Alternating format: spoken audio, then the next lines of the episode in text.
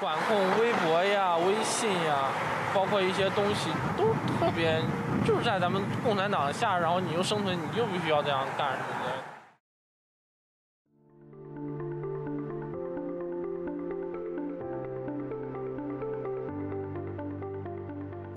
欢迎来到四零四档案馆，在这里我们一起穿越中国数字高墙。CDT 报告会栏目收录和中国言论自由及其他人权问题相关的报告资讯，这些报告的来源多种多样，包括机构调查、学术研究、媒体报道和网民汇集等等。同时，我们也欢迎读者向我们推荐值得关注的报告。今天我们来关注：习时代至少五十六万中国公民被软禁。中国每年数十亿美元用作大外宣，和维吾尔强迫劳动产品登上美国货架的相关报道。中国当局释放了被软禁在北京家中的艺术家艾未未。当局软禁艾未未是为了防止他参加一个纪念他上海工作室被强拆的聚会。我们刚才听到的是二零一零年关于艺术家艾未未被软禁在家中的相关报道。我们首先关注保护卫士以家为牢，中国的软禁制度。专注于实地运作的人权组织保护卫士于九月六日发布一份报告《中国软禁即监视居住公民情况的报告》，指习近平十年至少有五十六万到八十六万人以合法的形式监视居住。根据保护卫士的定义，软禁官方的法定名称为监视居住。该措施用于当个人接受刑事调查、等待刑事诉讼或被刑事诉讼法认定威胁国家安全的情况下，对其实施拘禁，并且可持续长达半年。该报告通过分析文书网上的刑事一审判决书等裁判文书和相关研究，来总结、估计和分析中国当局对公民的软禁。该报告分析了中国软禁公民的规模和范围，推算自习近平上台以来，当局对合法软禁的使用几乎肯定很快将超过一百万大关。报告根据官方的数据计算得出，习近平上台的第二年开始，当局开始大规模使用软禁的手段，第二年比第一年增长超过百分之四百一十七，此后直到新冠疫情开始之前。软禁的案例平均以每年百分之五的速度增长，在新冠疫情开始之后，二零二二年的软禁数则比二零一九年增加了百分之十三。然而，该报告特别强调，依然有大量非法软禁存在，并且数量远超合法软禁数或者官方的录入数据。软禁的待遇往往并不人道，合法的软禁往往会成为刑事拘留或审前取保的替代方案。而非法的软禁更是充斥着违反人权的做法。保护卫士列举了大量的案例，并指监视居住的受害者往往陷入以下情况，包括但不限于：作为实际上的软禁或居家拘留，被囚禁在家中，全程在家中受到严格监视，除非得到警方批准，否则禁止离开自己的住所；除非得到警方批准，否则不得与外界联系或探访。在进行任何经批准的外部交流或户外活动，如购物或在公园散步，始终受到监视和陪同。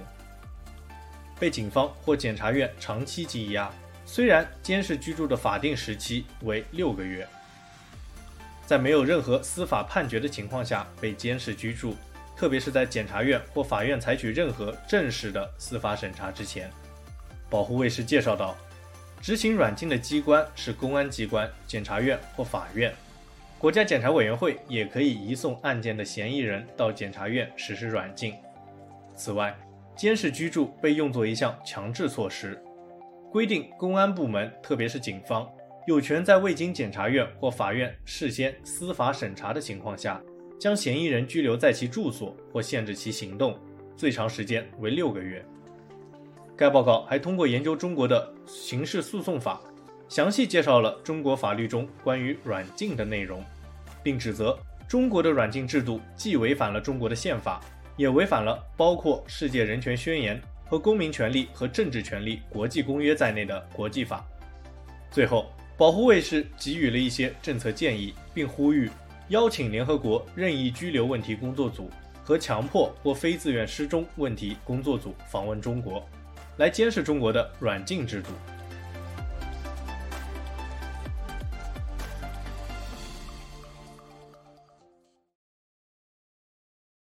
因为当这个政权整天到晚在威胁你，整天到晚在跟你说要打过来的时候，你很难不对他产生防卫心，你很难会想要说我我也要去了解你。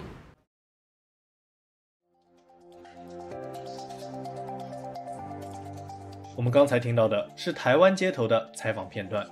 我们接着关注自由之家。中国每年花费数十亿美元用作大外宣，但是难获外国民意的好感。非政府组织自由之家于九月八日发布了一份报告：北京的全球媒体影响力、威权扩充和民主的复原力量，指中共每年花费数十亿美元用作大外宣，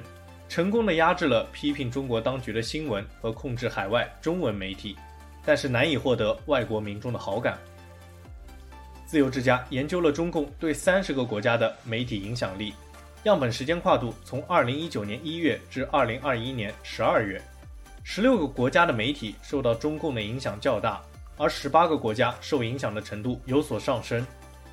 特别值得指出的是，台湾是受中共媒体影响程度最高的地区，但也是抵御能力最高的地区。根据该报告，中共使用的大外宣策略更加复杂和具有胁迫性，即，通过主流媒体大规模传播中国政府支持的内容，骚扰和恐吓发布其不喜欢的新闻或意见的媒体，以及包括使用网络欺凌、虚假社交媒体账户和有针对性的虚假信息活动。具体的策略则是宣传动员、造谣工程、审查和恐吓、控制传播内容的机构、培训媒体工作者和官员，以及收编当地的华人媒体等。但是，对抗中共的媒体影响力，民主国家的能力却差距很大。一半国家被评价为容易受影响的，应对能力不足的国家，往往是由于政府缺乏应对措施、新闻自由倒退和缺乏媒体监管的国家。特别是那些存在对独立媒体、记者和公民社会大量攻击的国家。相反，那些应对能力较强的国家，成功往往在于其国家的独立媒体。公民社会和当地保护新闻自由的法律。此外，自由之家也批评，许多国家利用民众对中共的合理担忧，进行无差别的攻击与中国有关的对象，这助长了仇外和反华的情绪。最后，自由之家对北京的影响力评估并不看好，认为大多数国家当地涉及中国的新闻报道和内容都没有按照中国想要的方式进行报道。大多数国家的民众对中国的好感度在下降，并且开始警惕中共的政治宣传。一些国家的媒体依然持续地报道一些中共希望平息的新闻，而另一方面，另一些国家媒体确实减少了对中国争议性报道或批评。比如，至少十六个国家的媒体存在自我审查等情况，其主要是担心广告削减，减少与中国或中国外交官接触的机会。或者破坏双边关系等原因，但是中共对海外华文媒体的影响力巨大，并且控制了大量海外华文媒体来宣传中共的议程。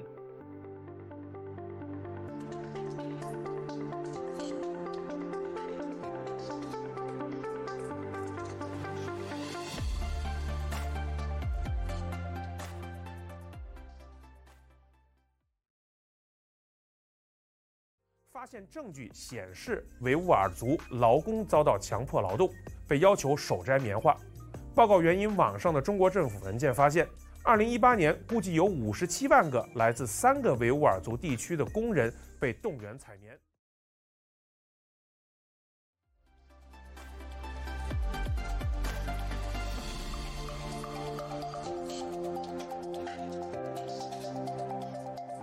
我们刚才听到的是关于新疆强迫劳动摘棉花的相关报道。最后，我们来关注维吾尔强迫劳动的产品依然进入全球市场，并与一百万家公司有关。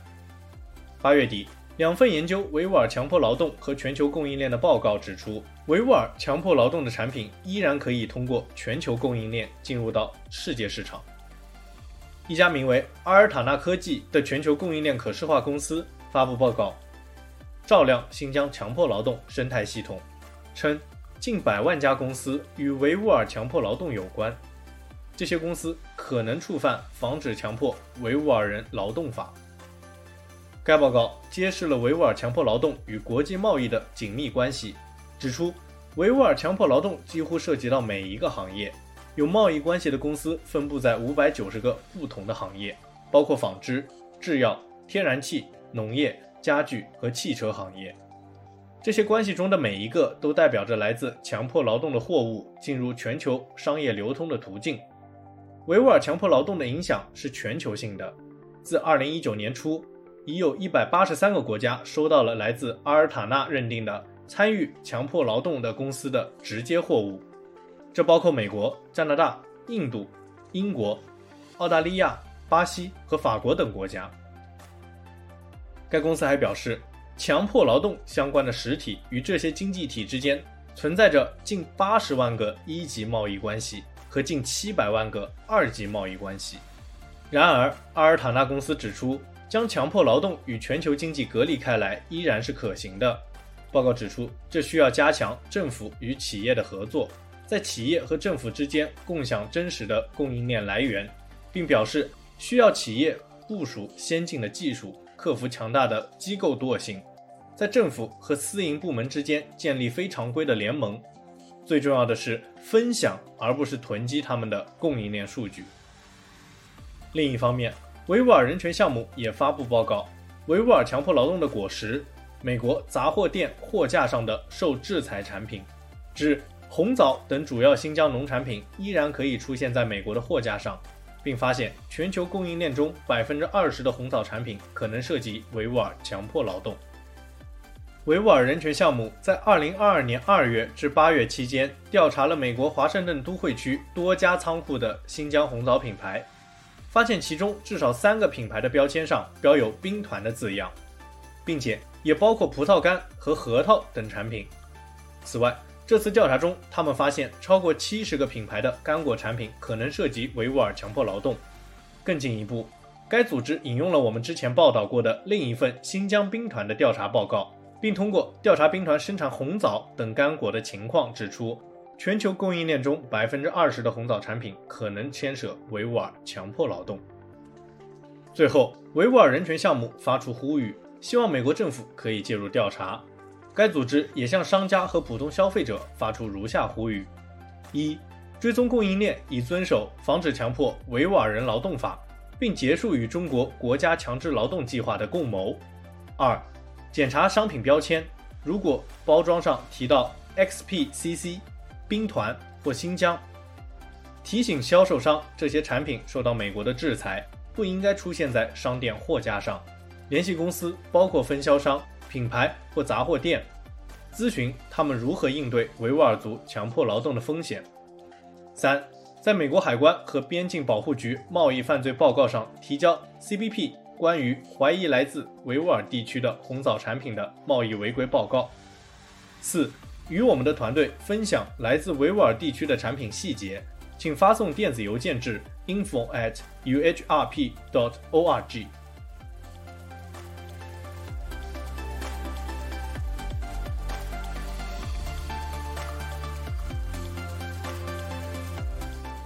CDT 报告会栏目收录和中国言论自由及其他人权问题相关的报告资讯。这些报告的来源多种多样，包括机构调查、学术研究、媒体报道和网民汇集等等。同时，我们也欢迎读者向我们推荐值得关注的报告。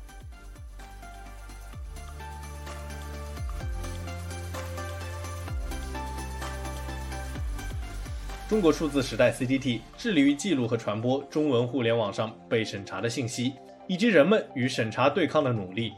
欢迎大家通过电报 Telegram 平台向我们投稿，为记录和对抗中国网络审查做出你的贡献。投稿地址请见本期播客的文字简介。阅读更多内容，请访问我们的网站 cdt.media。